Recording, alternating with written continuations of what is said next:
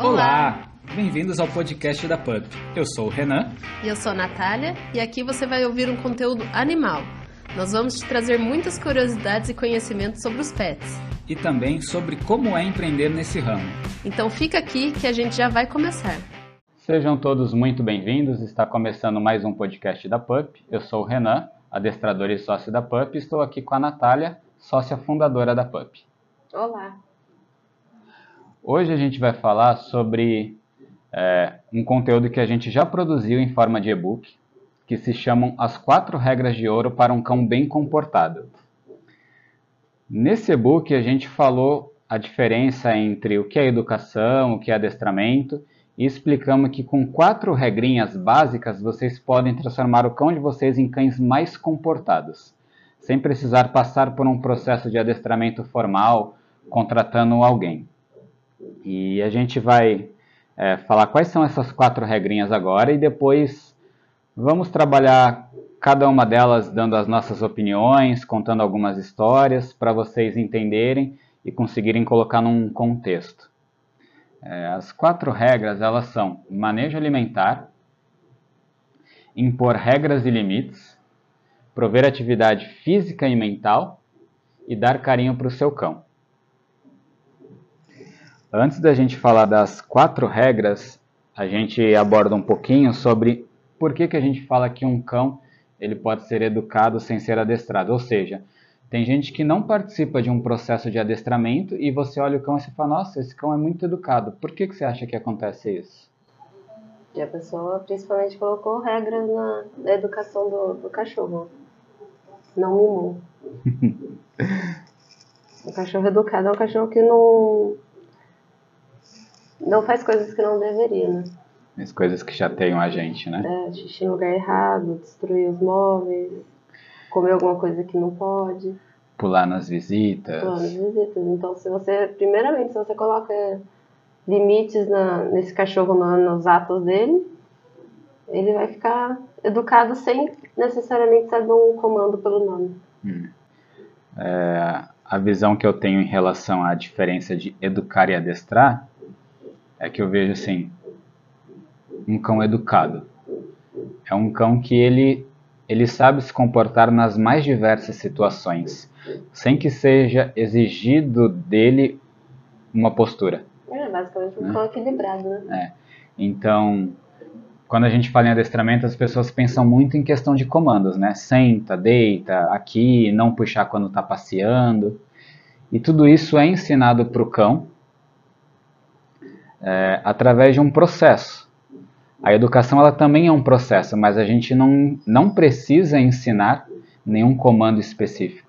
A gente simplesmente vai ensinando o cão a ter um estado emocional equilibrado, igual você falou, o que acaba fazendo com que o cão ele se comporte bem nas mais diversas situações, sem nunca ter recebido uma ordem de um comando. Não que o adestramento ele não eduque um cão, educa, Aí você usa a parte formal do adestramento para auxiliar na educação. Sim, mesmo, porque no adestramento você ensina a pessoa a como pôr limites e, e regras no cão. É. Que normalmente as pessoas têm dó ou acham que tem que, que tratar como um ser humano para para tratar bem o cão, né? E na verdade não é isso. Então, vamos partir para a nossa primeira regrinha, que é o manejo alimentar. Eu vou pedir, se você puder, explicar para o pessoal o que, que é o manejo alimentar na sua visão, porque às vezes quando eu estou explicando alguma coisa eu penso que eu complico e você fala às vezes muito mais simples do que eu e passa a mensagem muito mais clara. Então, do jeito que está na sua cabeça, se tiver que explicar para alguém o que, que é o manejo alimentar. O manejo alimentar é basicamente a hora certa e a quantidade certa de comida que você tem que dar para o cão. Por que, que existe cães gordos ou magros demais ou malnutrido, né? Porque as pessoas dão comida errada achando que é uma pessoa, um ser humano, né? E os cães não precisam comer da mesma forma que a gente. Eles podem comer uma vez no dia, duas, três, mas só, né? Tem cães que só comem uma vez no dia. E é assim, é a hora que você escolhe porque você tá liderando ali a matilha. Então você escolhe uma hora de dar comida dele todos os dias, né? Aquela hora certa. Coloca a quantidade certa que ele tem que comer. e ele vai comer. Na teoria é assim. Você coloca a quantidade certa, ele come aquela quantidade na hora que você colocou e acabou. Lógico que durante o dia você pode dar um, um petisquinho, mas isso é outro assunto. E se for dar duas vezes no dia, por exemplo, quando chegar no, no outro horário do dia, chama ele, coloca a comida da quantidade certa que ele tem que comer naquela hora, comeu, acabou também. E, e chegar nesse processo que é um problema para as pessoas, porque normalmente as pessoas deixam a comida disponível, né? Uhum. E na verdade não pode. É, eu quando vou explicar para o pessoal que eu vou na, na casa para fazer os adestramentos, é, eu falo primeiro o que, que é o significado da palavra manejo, né? Manejo para mim é mexer, manipular. E é assim que eu tento explicar para as pessoas que o manejo alimentar é você mexer na comida do cão, mas não para mostrar que você pode mexer, mexer de controlar mesmo, que nem você falou. Então, é, explicando um, um pouquinho mais a fundo sobre essa questão de quantidade de vezes de comer. A gente sempre fala que um cão filhote ele precisa comer umas três vezes por dia. Não que vai fazer mal se ele comer menos que três vezes por dia. Às vezes a pessoa não tem um horário e ela só consegue dar duas vezes por dia, Sim. de manhã antes de trabalhar e quando chega do trabalho. Desde que seja a quantidade certa, ideal. Exato, tá tudo bem. Só que, se possível, dá comida três vezes por dia para um filhote. Então seria de manhã, tarde e à noite. Né? Já um cão adulto pode comer duas vezes ou uma vez por dia. Depende muito do biotipo do cão, do apetite dele. Né? É, nós temos dois cães hoje em casa e eles comem duas vezes por dia e a gente dá um petisquinho no horário do almoço à tarde. Mas antes da gente ter o Luke, a Gaia ela não tinha tanta vontade de comer de manhã, ela comia mais para o fim do dia. Então a gente dava menos de manhã e mais à noite. Uhum. E se isso continuasse desse jeito, talvez a gente passasse a dar só à noite para ela. É, ela sempre teve manejo, ela estava acostumada, ela nunca deixou comida e a gente nunca deixou disponível. Então ela sabia que era colocar, ou come ou come. É. Só que ela ficava enrolando, né, de manhã para comer. Diferente de noite, você colocava, ela já ia, comia, comia, comia e saía. Exato. Então, manejo é isso, você controlar. Controlar a quantidade que você dá, o tempo que você deixa disponível e, e a hora que você coloca. Porque é bom ter rotina para um cão, né? Ele precisa. É. Tem, tem sempre um diálogo, aí, um, um debate que fala assim: ah, mas se eu crio uma rotina muito rígida para o meu cão, quando eu quebro essa rotina, sofre alteração, ele fica estressado e acaba às vezes aprontando mas a gente sempre debate que, apesar disso realmente poder acontecer, se o cão ele tem equilíbrio, você alterar um pouco da rotina dele um dia ou outro não deveria fazer ele sofrer um estresse tão grande.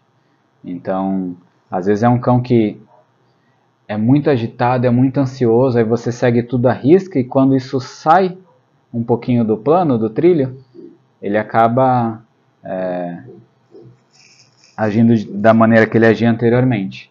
Só que a ideia não é parar no manejo, é fazer outras coisas para diminuir a ansiedade do cão. Então, sim, controlar a quantidade, horário e tempo que fica disponível. Agora, por que também que é importante esse manejo? Você tocou num... Já começou a explicar a importância, não sei nem se você percebeu. Que liderança. Né? O, os cães, eles precisam de liderança.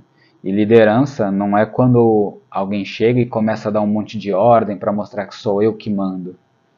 A liderança, na verdade, é guiar, né? Uhum. Tanto que dentro de uma mesma matilha, o líder não é aquele cão mais bravo. Geralmente, é aquele cão que se relaciona melhor com todos.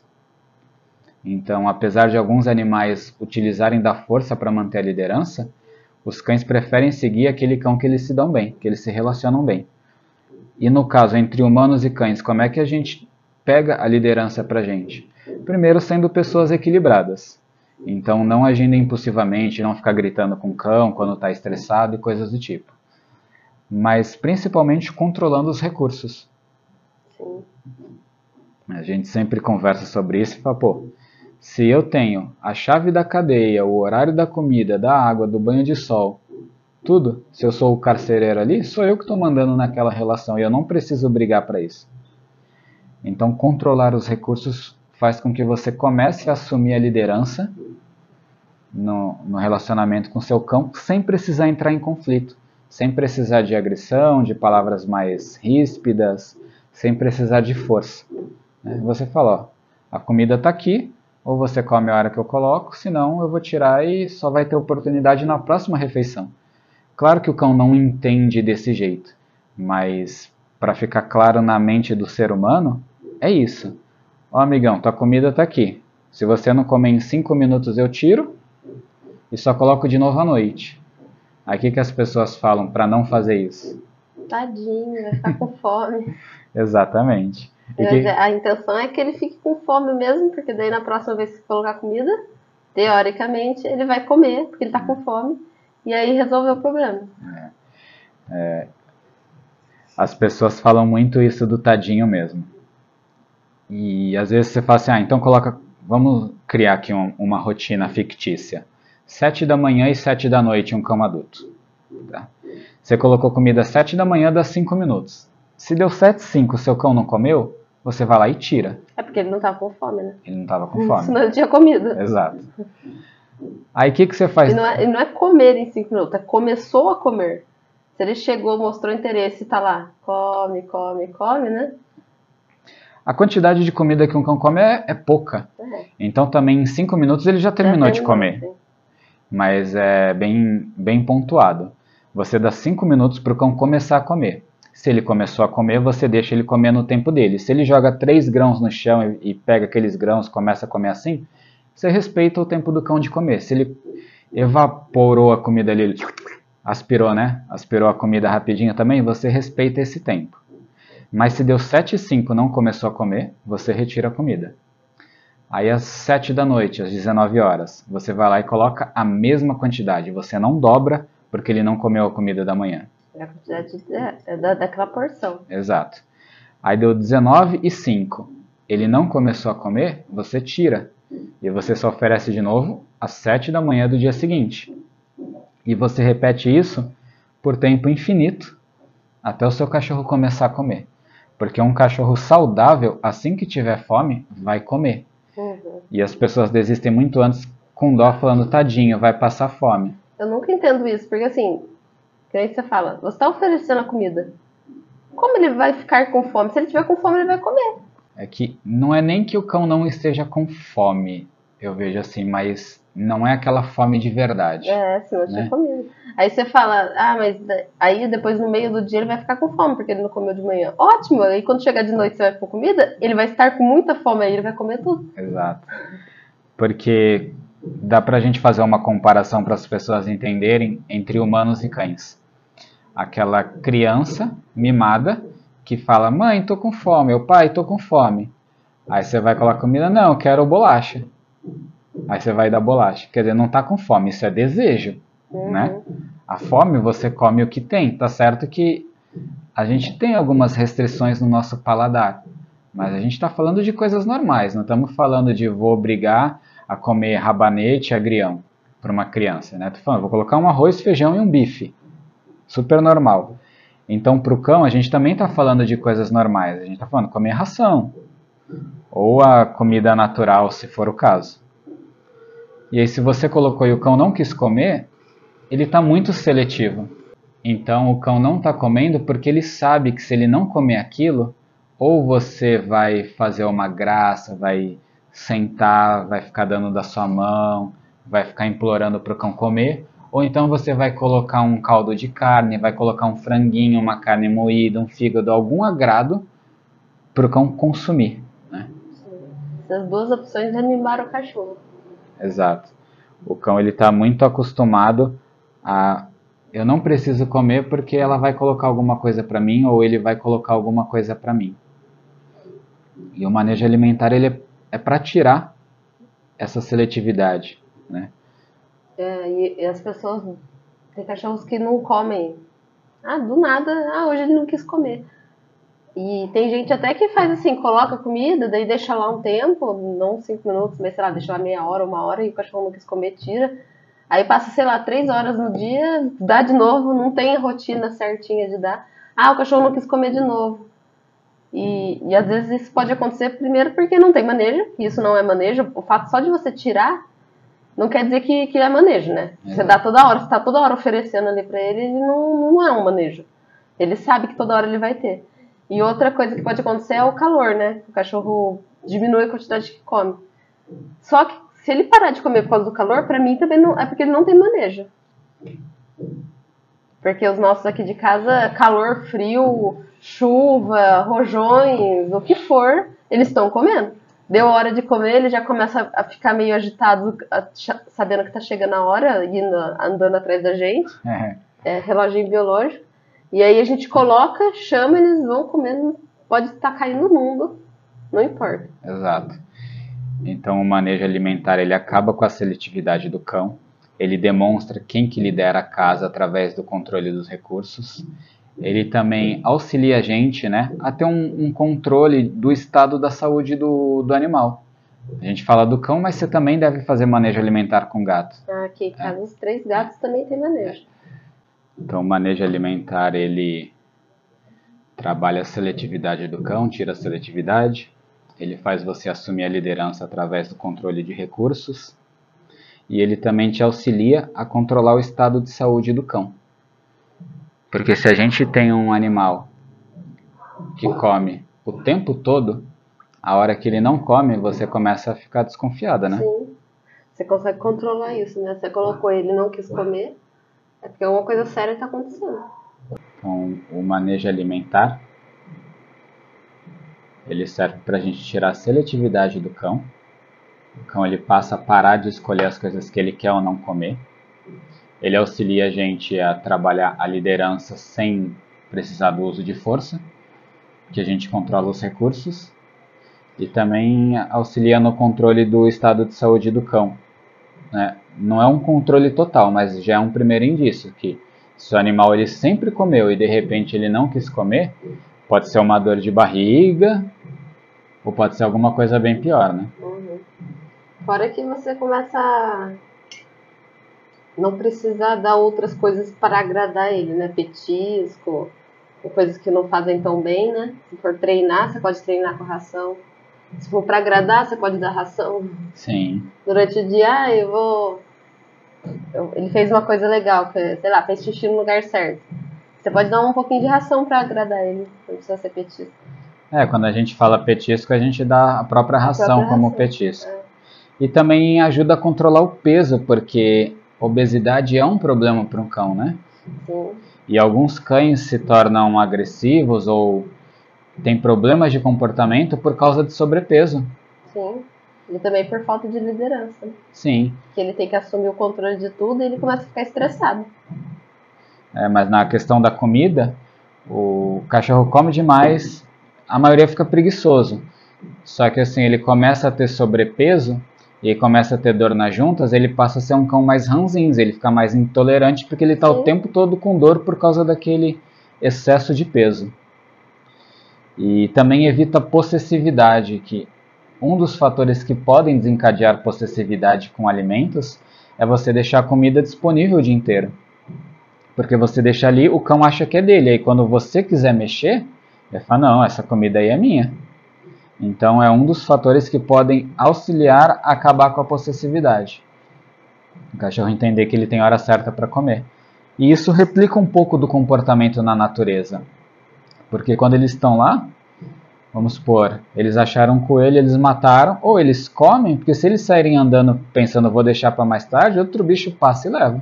Sim, nem acontece essa, questão, né? Eles Não. comem e pronto. É. Come a quantidade que tem que comer e sai andando.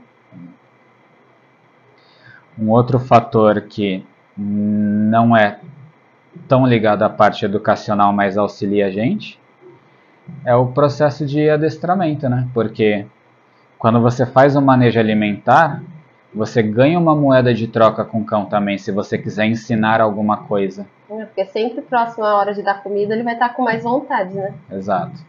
E aí ele presta um pouco mais de atenção em você. Aí você às vezes quer ensinar algum comando, porque você não precisa ensinar, mas se você quiser e é bom ensinar, ajuda, acelera o processo, aí você tem uma moeda de troca. Senão o cão vai te obedecer por que motivo? Uhum. A gente sempre fala que o adestramento tudo começa no manejo alimentar, né? Tudo. Dá para ensinar um cão sem dar comida? Dá. Só que é mais demorado e a maioria das pessoas não conseguem, porque um cão ele precisa de uma recompensa Sim. para fazer algo. Interesseiro. É. E a maior recompensa, igual a gente, né? Igual a gente. A gente trabalha por algo em troca também. E, e o que o cão recebe em troca? Dinheiro não tem valor. Então vai ser comida, afeto, alguma coisa assim. É. Só que comida ele precisa comer todo dia. Então, o que melhor do que usar comida como moeda de troca? Segunda regrinha das quatro regras de ouro: impor regras e limites. Essa é, é muito extensa, eu não sei até que ponto a gente vai chegar, mas vamos falar de um modo geral. O que, que são regras e limites? Dá um exemplo aí. Tipo, não um exemplo específico de o que eu preciso ensinar para o cão, mas por que regras e limites? Porque ele tem que saber a hora que ele tem que fazer as coisas. O que ele pode fazer, por exemplo, pular na visita. Isso não é um comando que você vai ensinar que ele não vai pular na visita. É você ensinar a não pular. Né? E não permitir que isso aconteça. Isso é regra e limite, né? Sim. As regras elas servem para balizar, nortear as coisas que a gente tem que fazer, né? Sim. Imagina um cãozinho veio para o mundo, você acabou de comprar, adotar, não importa se é filhote ou se é adulto. Ele chega na sua casa, ele não sabe quais são as regras. Uhum. Regras, na verdade, são etiquetas sociais. Sim. Então, a mesma coisa de você estar visitando um outro estado, um outro país, ou muito mais próximo, você está indo na casa de alguém. Você não sabe as regras da liga. É, Se ninguém te falar, né? exato. É, um exemplo constrangedor de uma situação que eu passei quando eu era adolescente, eu fui comer na casa de outras pessoas. E era tomar café da tarde. Em casa, queijo e presunto, a gente pegava ali a fatia com a mão e colocava no pão. E quando eu fui na casa dessa família, tinha queijo e presunto. E eu já fui logo colocando a mãozona para pegar. E todo mundo pegou um, Um garfinho. um garfinho para espetar e tirar uma fatia. É. Então, assim, eu não sabia as regras daquela casa, passei por um constrangimento, que também não me ensinaram, ó, quando você for na casa de alguém, espera para ver como as pessoas se comportam É, para é você melhor. imitar. Esse é o melhor comportamento. Espera pra ver o que as pessoas vão fazer. Exato. Mas, Mas o cão não tem essa consciência, né? Então, é, tem muitas pessoas que não gostam que o cachorro suba no sofá, não, não suba na cama, ou até mesmo não entra dentro de casa, né? Cachorro que só fica no quintal. E ele não sabe, ele vai tentar, né? Ele vai Exato. ver uma porta aberta ele vai entrar. Ele vai ver um sofá e ele vai subir, principalmente quando de apartamento. sim, Vai ver uma cama, se ele conseguir, ele vai subir. Então você que tem que impedir que isso aconteça para ele entender que ele não pode e desaprender isso, né? Ou nem aprender, né? Nem aprender. Que é, pode ser É tanto um, um cão que já tem um hábito ruim e você quer mudar, ou um cão que acabou de chegar e você já quer ensinar o que, o que você precisa. Mas as regras são isso, né? As regras são a forma como você vai ensinar para o cão o que, que você gosta e o que, que você não gosta. Um exemplo é quando eu era adolescente também, a gente pegou uma cadelinha, que ela já era adulta praticamente. Ela já era. E, e ela era de rua, mas ela era educada naturalmente, porque ela era de rua. E a a gente morava em casa e minha mãe não queria que ela entrasse em casa. E a gente, no começo, impedia que ela entrasse, né? Não deixava a porta fechada, colocava uma barreira para ela não entrar. E ela aprendeu isso sozinha, que não podia entrar em casa. Então, depois, com o tempo, a gente tirou essa barreira e deixava a porta aberta de fim de semana, tava em casa, né? Uhum. Ela ficava deitada na porta, mas ela não entrava. E a gente nunca adestrou ela, não, não sabia nada dessas coisas. E minha mãe ficava sempre falando, ai, a Lady é muito educada, né? Ela não entra ela- sozinha, ela não entra sozinha. Mal sabia ela que a gente colocou essas regras. E aí, com o tempo, eu fui crescendo e eu fui ficando sem vergonha. E eu chamava ela pra entrar. Aí ela entrava quando a gente chamava. Mas ela só entrava quando a gente chamava. Se a gente não chamava, ela não entrava. A vida inteira dela. E isso realmente funciona, né? Vocês acabaram condicionando, ó, não vai entrar, não vai entrar, não vai entrar, não vai entrar, e o cão acaba aprendendo, não posso entrar, acabou. Acabou. É, é bem simples assim, mas tem que repetir muitas vezes até ficar claro pro cão que é aquilo que você quer. É uma regra. E sempre do mesmo jeito, igual você falou. A gente colocou uma barreira, porque se a gente não pode olhar, ela Sim. pode achar que pode É, entrar. Vai entrar e pronto. Exato. Então vocês colocaram a regra. A regra é não entre. E se eu não posso supervisionar, eu vou dar um jeito de continuar obedecendo essa regra. Pus uma barreira, o cão não entra. E isso se aplica para o sofá, que nem você deu exemplo. Ah, não quero que o cão suba. Se eu estou sentado no sofá e ele vai subir, eu impeço. Sim. Tiro ele. Agora, se eu não tô lá e ele fica dentro da minha casa ou do apartamento e eu não quero que ele suba, eu tenho que pôr cadeiras ali em cima, eu tenho que pôr uma barreira para ele não subir.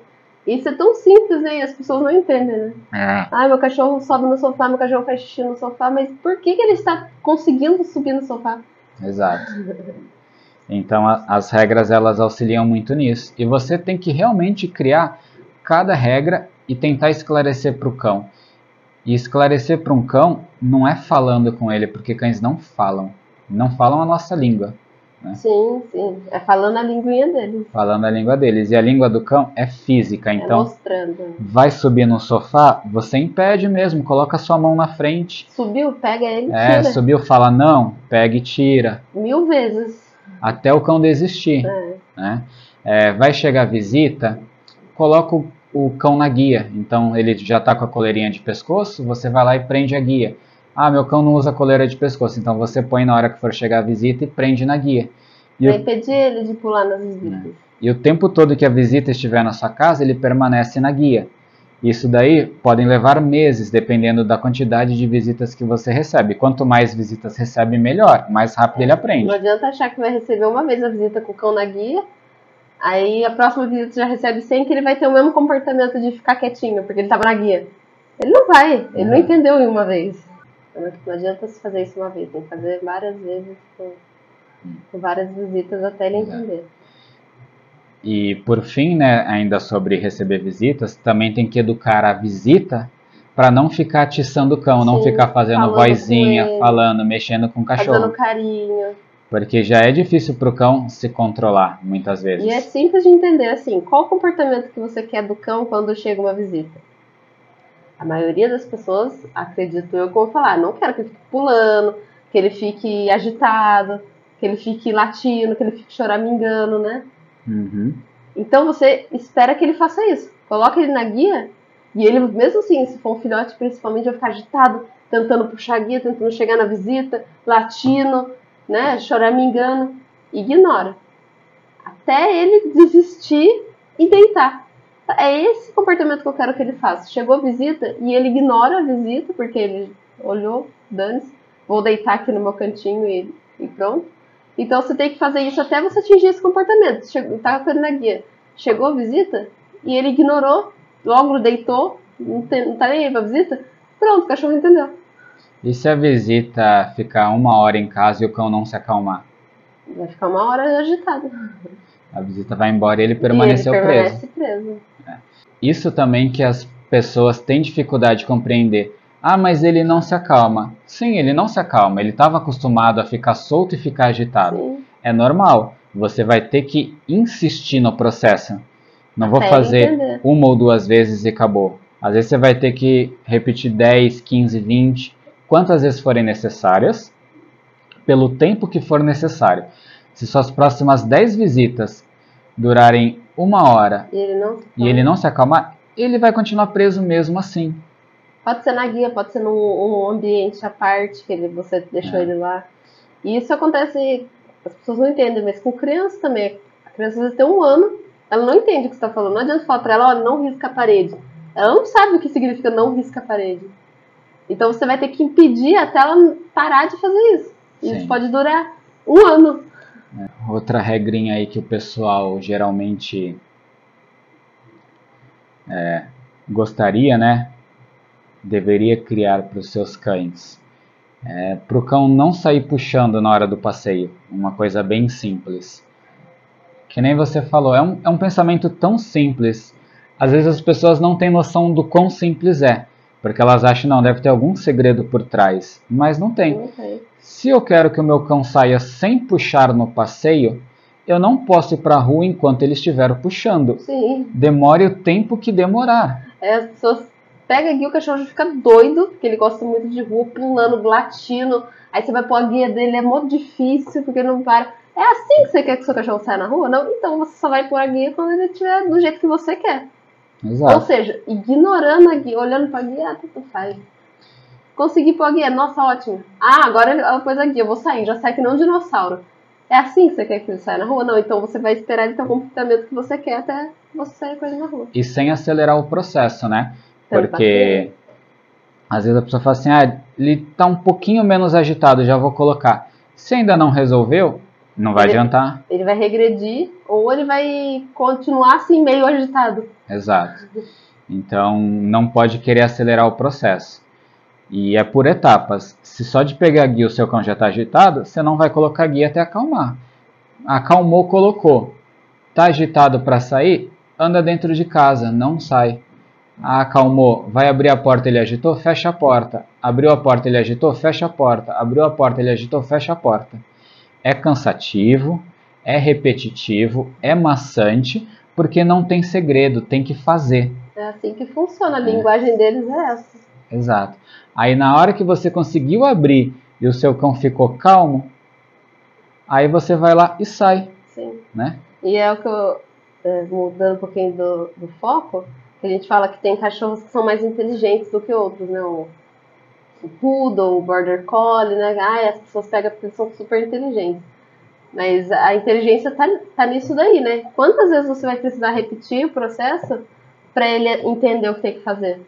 Um Border Collie, vamos supor, você vai repetir quatro vezes. Um outro cachorro qualquer, que eu não sei da- na escala aí quem é os menos inteligentes, vai ter que re- repetir 100 vezes. Mas todos vão ter que repetir. E nem todos os Border Collie vai aprender tão rápido assim. Isso é Sim, é. relativo. É. Só que assim, não, não importa, o Border Collie não vem inteligente. Você tem que fazer o mesmo processo. É, a gente não generaliza, né? É. Não é só a raça, claro que algumas raças têm um- uma predisposição melhor para obediência. Quando a gente fala inteligente, a gente fala inteligência de De obediência. obediência. De você pedir um comando e o cão fazer, porque existem vários tipos de inteligência. Sim. Mas é um ponto importante para tocar, para a pessoa saber o quanto ela precisa insistir. Que as pessoas falam, "Ah, mas por quanto tempo que eu tenho que treinar isso? Até seu cão entender. É. Não, e tem gente que fala assim, ah, ele é burro, eu, eu ensino e ele não aprende. Ah, mas você fez duas vezes? Duas? Você vai aprender uma língua, uma aula de italiano, você vai em duas aulas você já sabe italiano? É que tem gente que vai falar, "Ah, mas o cachorro do meu vizinho pegou rapidinho. Tudo bem, a gente sabe que Sim, alguns vão acontece. pegar mais rápido. É. E outra coisa, às vezes o seu vizinho treinou todos os dias. Você treinou uma vez por semana. Então ele aprendeu em uma semana. O seu você quer que aprenda em uma semana treinando uma vez por semana? Mas mesmo que aprenda em uma repetição, não tem problema nenhum. Sim, tem cachorro acontece. que vai pegar e tem cachorro que não. Então, um o tempo que vai demorar é o tempo do seu cachorro. Mas que aprender, ele vai aprender. Só que tem, tem tempos e tempos. Né? E quanto mais você treinar, melhor. É, e, Né? isso fica mais fácil dele aprender É. outras coisas, né?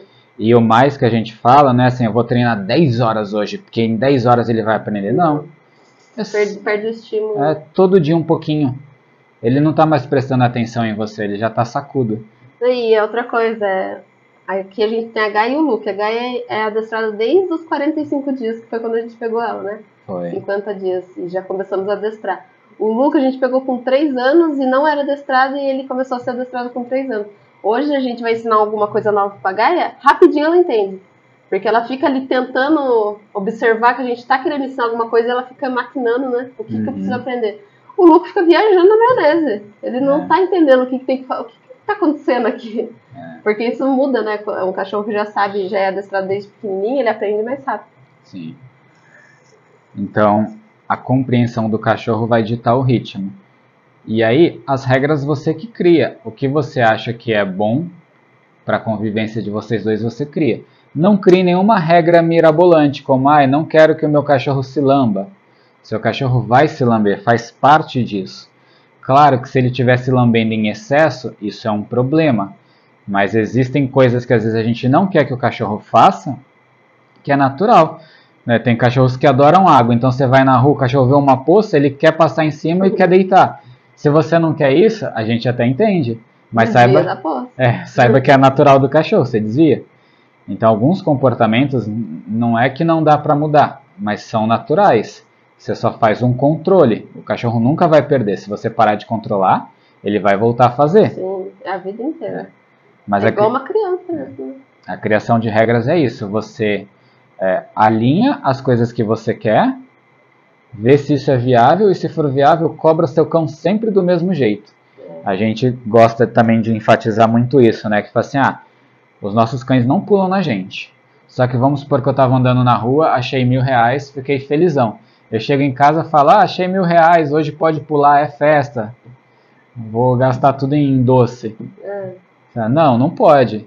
Se não quer que o seu cão pule, não importa o seu estado emocional. Sim. Ele não pode pular nunca. Ganhou na Mega Sena? Não importa. Não deixa o seu cão pular em você. Ah, mas eu cheguei em casa muito feliz pulando e o cão ficou animado que quis pular em mim. Você vai lá e segura as patas dele e faz ele descer. sim. Não deixa. Se essa é sua regra, Você confunde o cachorro. Exato. Se essa regra é sua regra. tá? E existem exceções para a regra? Até existem. Só que a gente não vai falar sobre isso porque é, vai acabar confundindo a cabeça das pessoas. Só que uma exceção para a regra, ela só vai existir quando a regra for criada. Enquanto a regra não for entendida, você não vai criar exceção. Sim. Senão não é regra. Uhum. E, e acho que isso é o suficiente para o pessoal entender o que seria é, criar regras e limites. Né? E a importância disso na educação de um cão, para mim, é total. Porque a partir do momento que o cão sabe o que é esperado dele, Ele é um cão mais equilibrado, né? é, é muito mais fácil ele te atender, porque ele já sabe que você não quer que ele faça isso, Sim. e você já repetiu isso tantas vezes que ele já entendeu. E ele passa a ser muito mais inserido no seu dia a dia. Você Uhum. recebe mais gente em casa porque sabe, não, eu posso receber minha mãe, que é mais idosa, a gente fala tem a pele fina, porque eu sei que os meus cachorros não pulam. Porque se eles pulam, eu- ou eu tenho que prender eles, ou eu fico estressado, ou eu não recebo ela, eu que vou na casa dela. Sim. Então isso proporciona muito mais liberdade. A pessoa fala, ah, mas eu não quero controlar meu cão que ele vai deixar de ser cão. Não, ele vai ser um cão, mas vai ser um cão equilibrado, que sabe o que você quer dele. Na verdade, quando você não cria regras, você está restringindo o acesso do seu cão ao mundo. Porque você não pode levar ele a um monte de local que ele não sabe se comportar. Uhum. Né? Ou você fica tendo uma relação ruim com ele, brigando toda hora, estressado. Acaba que não cria um vínculo, né? Também. E como terceira regra de ouro, a gente coloca como prover atividade física e mental. No nosso e-book a gente fala sobre isso, né? Que assim, nós evoluímos muito rápido, o ser humano como espécie. E hoje a gente vive num meio urbano com muito conforto. Se você pegar, sei lá, 150 anos atrás, 200 anos atrás, eletricidade nem existia. Na década de 30 eh, já tinha eletricidade, mas ainda usavam óleo de baleia, usavam querosene para iluminar a rua. Uhum. né? E hoje a gente tem todo esse conforto: eletricidade, água encanada, sofá, caminha gostosa, mesa, talher. E pra gente é muito fácil se adaptar a isso. E aí você pega um cachorro que não evoluiu na mesma velocidade que a gente, coloca dentro de um apartamento, dentro de uma caixa. Ele quer que ele se comporte a você. É. Não é assim. Não quer dizer também que se você tiver um quintal, tá tudo bem porque o seu cão tem espaço. né? Quando a gente fala em, em prover atividade física e mental, é para um cão tanto de quintal como para um cão de apartamento que fica dentro de casa. Sim, o cão precisa explorar coisas, né? É, E como ele vai explorar se ele tem o limite do quintal, os muros, e você não deixou nada ali pra ele explorar? exato. E dentro de casa, nada pode. Ele não pode cavar o sofá, ele não pode cavar a parede. Ele vai explorar o que se você não deixou nada pra ele explorar? E um quintal, por maior que seja num meio urbano, ele ainda é muito pequeno, né? Sim, não tem como correr sozinho ali. Você pode gastar energia sem sair, mas você- tem que estar junto, brincando, estimulando, né? E não é só correndo, né? Porque pegando... Não, isso não seria o físico, né? O mental é diferente. pegando um, um cão que é de chácara, é de um sítio, uma fazenda, às vezes ele tem alqueires, então ele sai andando ali o dia inteiro e, e cheira outras coisas, vê outros bichos, entra no rio e sobe montanha e tudo. Só que é muito difícil isso para nossa sim, realidade. Claro que sim, é diferente. E aí, meu, você tem Netflix, Instagram, Facebook, TikTok, É o tempo todo ocupado, né? é, Prime Video, se não tiver, está conversando com alguém, está assistindo TV. Se estiver estressado, você vai andar na rua e encontrar alguém, ou vai pra praia, vai pro shopping. Exato. Então você se distrai, né? O ser humano ele se distrai de todas as formas. Aí o cachorro você não dá nada pro cão fazer. O cão não tem um brinquedo próprio para ele roer. Ele não tem plantas para ele cheirar, ele não pode perseguir nenhum outro bicho, ele não tem osso para ele roer, não pode cavar nada, que você não vai deixar cavar seu sofá. E aí você quer que o cão seja calmo, você quer que o cão seja tranquilo. Fai, meu cão é muito ansioso, ele não para de correr, ele destrói tudo. Não tem milagre, né? É. Então, prover atividade física e mental é para trazer mais equilíbrio para o cão. E a gente não fala só como atividade física, é, é correr. Porque quem tem quintal acha que se o cão está é. correndo no quintal, tá tudo bem. Atividade física, ela vem de várias maneiras, né? Uma caminhada todo dia com seu cão é uma atividade física. Brincar de bolinha é uma atividade física. Cabo de guerra é uma atividade física. O seu cão ter um osso para roer é uma atividade física, porque o cão fica roendo, daqui a pouco ele cansa. Tem cão que rói 5, 10 minutos e fica esbaforido. Uhum. Né? Ensinar o cão a farejar é uma excelente atividade física e já entra também em atividade mental. O principal sentido do cão é o olfato. E quando a gente fala em atividade física, se ele está farejando, isso exige demais, de puxar e soltar ar numa frequência muito maior, acelera os batimentos, cansa. Uhum. E também exige foco, porque se o cão aprendeu a farejar, ele tem que buscar aquele objeto que você pediu.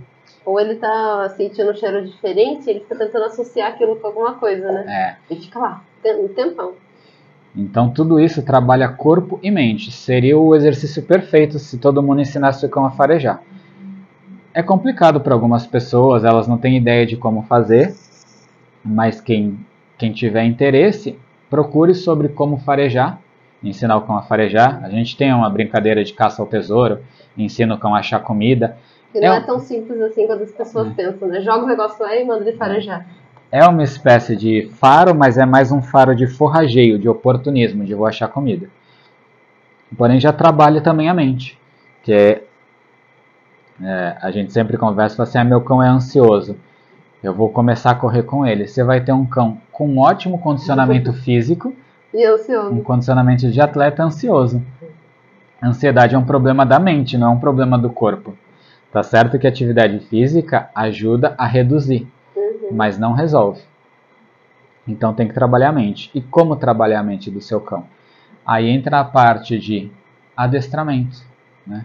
Você pode ensinar comandos, porque toda habilidade nova que o cão tem que adquirir, isso exige um esforço muito grande. Uhum.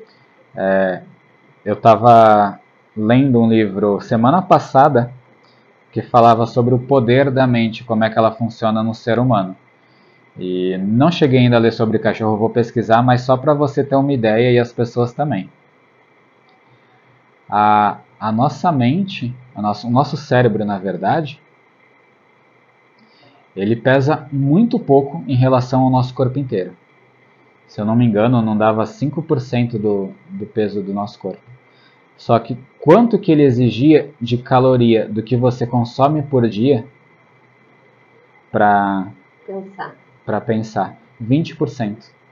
O cérebro às vezes tem 2, 3 quilos, a massa cinzenta na nossa cabeça, Sim. mas 20% de tudo que você ingere no dia de caloria é o cérebro que exige. Então, se assim, ingeriu mil calorias, 200 calorias foram queimadas só por você ter um cérebro. Então, a gente para academia, a gente vai ler um livro. Sim.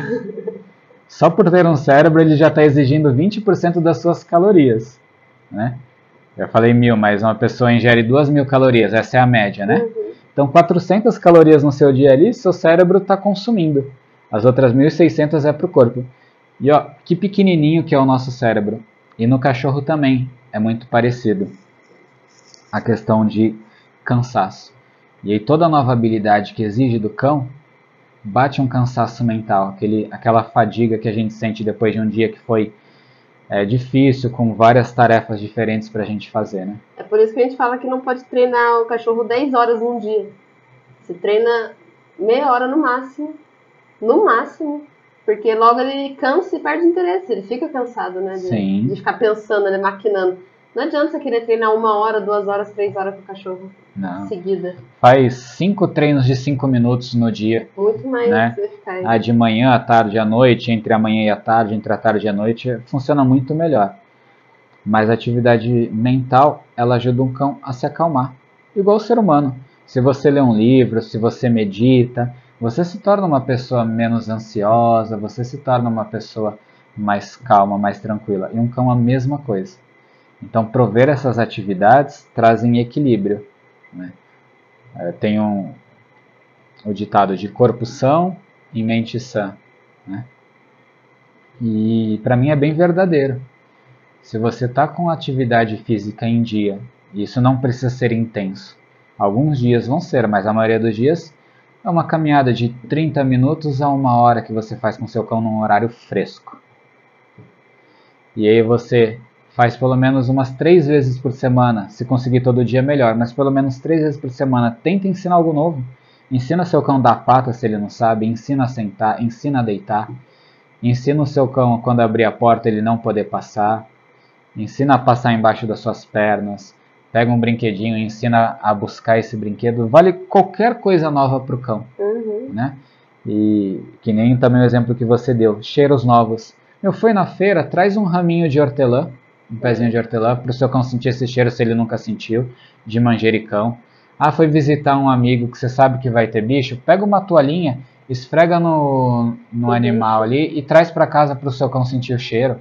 Vai dar comida para o seu cão, ao invés de pôr no pote, cria um desafio, esconde embaixo de um pano, faz ele ter que tirar debaixo daquele pano ou num pano dobrado, ou põe um, um copo plástico em, em cima ali da ração para ele ter que tirar dali, igual esse brinquedo que é o cão simplesmente ó, tem que derrubar esse pino. A gente tem um, um jogo aqui para cães que são cheios de pinos. E se o cão bater a pata, ele derruba o pino. E. É, ou bater com o focinho aqui e, e acabar soltando os outros. Então, assim, é um pouco mais elaborado, custou um pouco de dinheiro, sim, mas você pode pegar caixa de ovo, caixa de papelão, plástico. copo plástico, qualquer coisa, né? Traz uns cocos verdes sem abrir, toma água e não abre ele, para o seu cão destruir uma coisa que é bom para o cão. Tudo isso entre atividade física e mental. Né? O seu cão vai ficar mais equilibrado. E quer complementar sobre atividade física ou mental? Não. Então a gente vai para a quarta regra de ouro, que é dar carinho para o cão. Eu sempre falo para os clientes, para as pessoas, né? Dar carinho para o cão não é fazer carinho, né? Carinho de dar amor. E de que forma você demonstra sua afeição por um, por um animal, por outro ser? Pode ser passando a mão nesse ser? Pode, mas em geral cuidando. Então, um cão, ele vai se tornar muito leal a você se você colocar comida para ele, se você levar para passear, se você tentar fazer algum treino, mesmo que você nunca passe a mão na cabeça dele e faça um carinho físico mesmo. Mesmo porque o, cachorro, carinho físico não significa nada. É. Ou, lógico, depois de muito tempo fazendo carinho, eles aprendem que é legal, que é gostoso, talvez, né? É. Mas se você nunca fizer, ele não. Nem sabe que, existe. sabe que existe. Alguns cães adoram carinho e entendem isso como uma recompensa. Uhum. Né? Eles passam a gostar tanto que eles é. querem. Uhum. Mas a maioria dos cães não sabe o que, que é. Você, quando pega um filhote, tenta fazer carinho, ele até te morde, porque ele não, não sabe, sabe receber tá carinho. Né? É.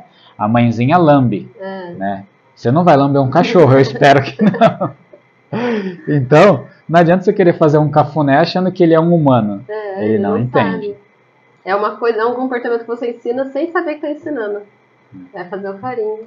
É. Então a gente fala que dar carinho é tudo que você fez antes, ensinou as regras, controlou comida, deu comida, você dá água, leva para passear, treina, brinca, tudo isso é demonstração de carinho para o cão. Sim. Você já cria o vínculo e o cão já passa a te amar, uhum. porque você é muito legal para o cão. Hoje eu vi uma reportagem, não sei aonde, falando assim que se você é, pegou um cão pequenininho, né, filhotinho, e criou ele a vida inteira, ele te enxerga como mãe e pai, mãezinha e paizinho dele. Porque. Hum. Mãezinha, no caso, né? Sim. Porque pai. Mas porque você faz isso, né? Você cria a rotina, você põe a comida, fornece. Né? Você né? lidera. Você lidera, você fornece, você impede que alguma coisa aconteça. Então ele te enxerga como a mãezinha dele. Sim. Ele perde a referência de mãezinha cachorro. Ele, ele tem uma afeição e liberação de hormônios de prazer Sim. e bem-estar. Fica feliz quando te vê. Exato, com a pessoa que mais cuida, né? Sim. E é por isso também que a gente fala, ah, quando vamos num cliente, meu cão, eu que peguei o cão, mas ele prefere Fulano. fulano do que eu. Fala, passa a treinar seu cão, a dar comida, a brincar com ele, que você vai criar tantos momentos gostosos que ele vai passar a gostar mais de você do que da outra pessoa. A gente brinca assim, né? Quem mais treinar, o cachorro vai mais ter vínculo. Exato. Pra incentivar a pessoa a treinar, porque muita gente reclama, né? Ah, meu cachorro nem liga pra mim. Mas você liga pra ele? Chegar lá, pôr comida e sair andando, não faz mais nada?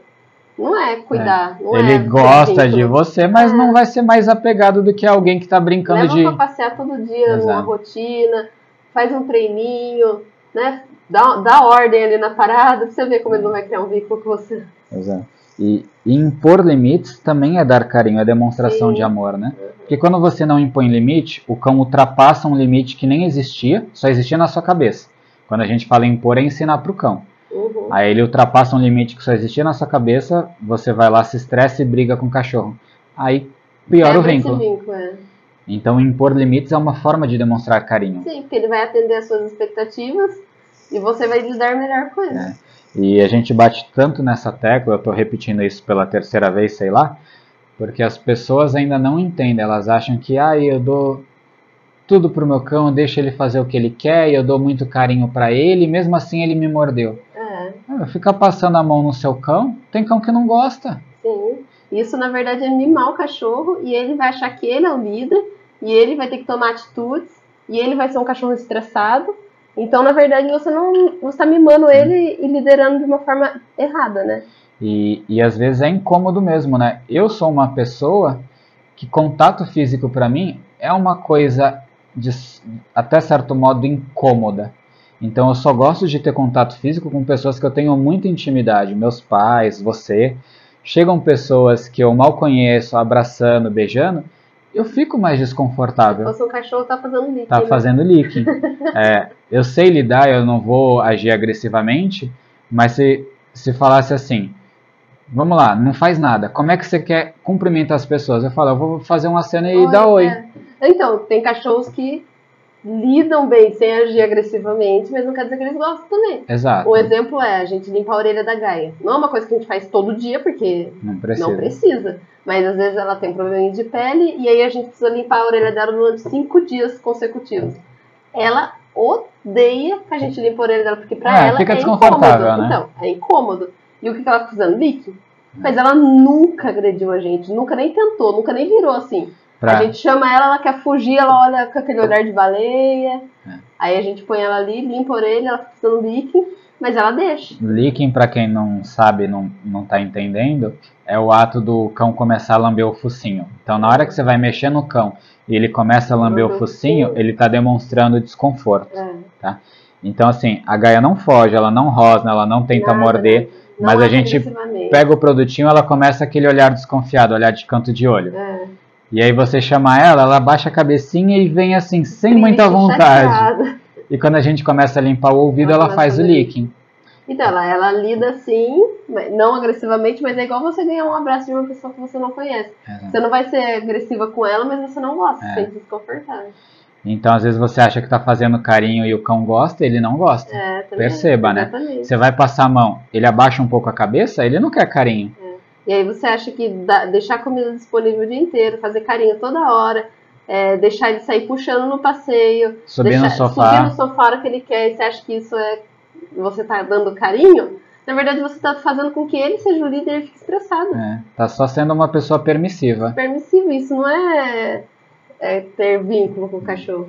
Então a gente colocou o dar carinho por último, porque essa pra gente é a sequência exata para uma pessoa educar o cão. Ela começa controlando a comida, os recursos para mostrar quem manda na parada sem precisar impor a força. Sim, é.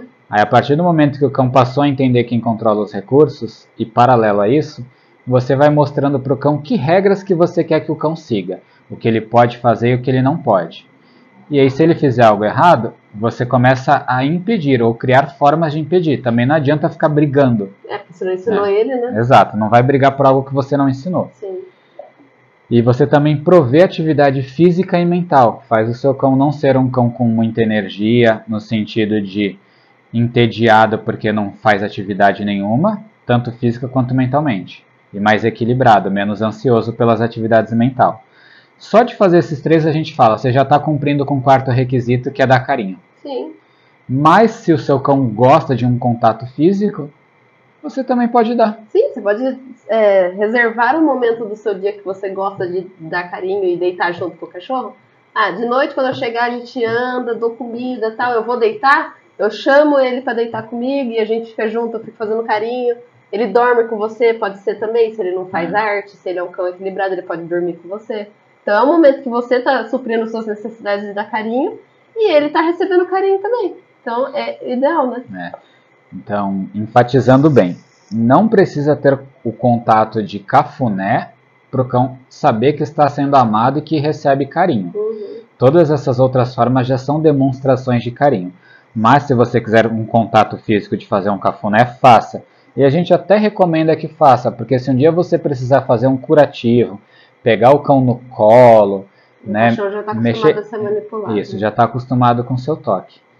E a gente tem certeza que se as pessoas fizerem isso, se quem está escutando a gente começar a aplicar, vai ver diferença assim no primeiro mês. Sim, é uma diferença absurda. Né? Absurda. É Porque, uma vida de, de um cão equilibrado de, de paz dentro, entre vocês dois, né? Eu comecei a trabalhar com o Zeca, que é um Shih Tzu. Essa foi a terceira visita, até hoje, no dia que a gente está gravando o podcast. Não no dia que ele vai pro ar. E meu, a dona já falou que ele está diferente, com três visitas ali, então são três semanas que a gente faz uma por semana. E o que, que eu passei nessas duas primeiras semanas? Dela entender como é que funciona o cachorro. De não dar comida só porque você olhou e acha que é bonitinho, então comida é no horário certo, ou então, se o cão fizer alguma coisa que te agrada, como você chegou e não pulou, você dá alguma coisa para mostrar, olha, e isso que eu queria, parabéns, né? É, vai receber visita, coloca o cão na guia para não pular nas visitas. Vai sair de casa, não deixa o cão solto, coloca ele num cantinho de restrição ali para ele não destruir nada e você não se irritar. E na terceira semana falou, pô, meu tio que ele sempre recebia latindo, agora ele não tá mais latindo, as visitas chegaram tal dia e ele até dormiu perto das visitas, não estava estressado. É um cão quase que 100% equilibrado já. É. E assim, não foi ensinado comando, né? Sim, Na verdade, foram essas quatro regras aí que eu pedi para ela aplicar é. É um manejo do cachorro, né? e que as pessoas sempre tiveram a oportunidade de pegar ali o, o PDF, o nosso e-book de graça, e agora também vão ter esse conteúdo em, em áudio ou no YouTube, né? Que a gente também, ao mesmo tempo que faz o podcast, Põe no YouTube. põe no YouTube. E muita gente vai resolver muitos problemas. É, às vezes a pessoa chama que tem um cachorro reativo, um shih tzu mesmo, normal ele ser reativo. E. Ah, eu vou. Fico fazendo carinho, ele me morde. Ah, eu vou pôr comida, ele me morde, sabe os negócios assim? E às vezes só com esse- essas quatro regras já deixa de ser um cachorro reativo. Sim. É, é uma mágica, assim, mas. É, fica menos ansioso, É. para de destruir as coisas em casa. Então a dica é: se você acha que tem problema com seu cão, antes mesmo de chamar um adestrador, coloque essas Aplica. quatro regras em prática. De né? verdade. Com, com tempo, com paciência. Pra Exato. você ver como muda. E aí depois de um mês, se você já começou a perceber mudanças, insiste. Se em até um mês você fazendo de verdade não percebeu mudanças, talvez o caso do seu cão precise realmente de um adestrador, de um profissional. Aí chama. Uhum. Mas faz o teste. E quem não tem problema também começa a aplicar se não está aplicando, porque vai ver o cão ficar melhor É ainda. uma vida de qualidade pro cachorro. É isso que as pessoas não entendem. Ela quer dar uma vida de humano pro cachorro. Isso não é qualidade pra ele. É só É benefícios. triste. E com isso a gente encerra o nosso podcast. Falamos aí sobre as quatro regras de ouro para um cão bem comportado. Ó, são realmente dicas de ouro, tá? Para resolver problemas do seu cão, sem precisar chamar mais ninguém, coisas que só dependem de você, muito simples de fazer. Não gasta dinheiro, só precisa do seu tempo e boa vontade. E, e se você tem amor pelo seu cachorro, você faz isso porque pra ele é só benefício. Exatamente. E se você gostou, é, deixa comentário nas nossas redes sociais, nas quais forem possíveis, né? Instagram, TikTok, YouTube. Nas plataformas de áudio, se não der para deixar comentário, avalie a gente, tem as estrelinhas lá. Tem como seguir. Tem, segue a gente em todas essas redes, mas também dá as estrelinhas nos episódios, no nosso podcast, que isso ajuda tanto a gente saber que vocês estão gostando, e a gente fica feliz e quer produzir mais coisas sabendo que estamos ajudando todo mundo. E a gente, se tiver dúvida, pode mandar no Instagram. Às vezes a gente coloca caixinha de perguntas lá, ou se a gente não colocar, pode mandar direto na DM que a gente responde. É. E isso também de avaliar, deixar comentários, seguir a gente, ajuda as plataformas a entenderem que o nosso conteúdo ele é relevante, ele é importante porque as pessoas estão engajando. E aí começa a mostrar para mais gente. E essa é a nossa intenção, que o máximo de pessoas tenham acesso a todo esse conteúdo que a gente passa de forma gratuita e possam melhorar as suas vidas com a vida dos seus cães. Com isso, a gente encerra agradecendo quem ficou com a gente até aqui. Sigam nas nossas redes sociais, todas estão com o nome de Puppy Pet Sitter. P-U-P-P-Y, Puppy, Pet, P-E-T, Sitter, S-I-T-T-E-R. E para quem quiser também conhecer um pouco mais da gente aí, da, da nossa vida particular, né, ver um pouquinho fora do trabalho, pode me seguir no arroba vendite com dois T's e E no final, Renan. E você? O meu é arroba Pagan. E lá vocês vão ver um pouquinho do nosso dia a dia fugindo da questão de trabalho. Muito obrigado e até a próxima. Tchau.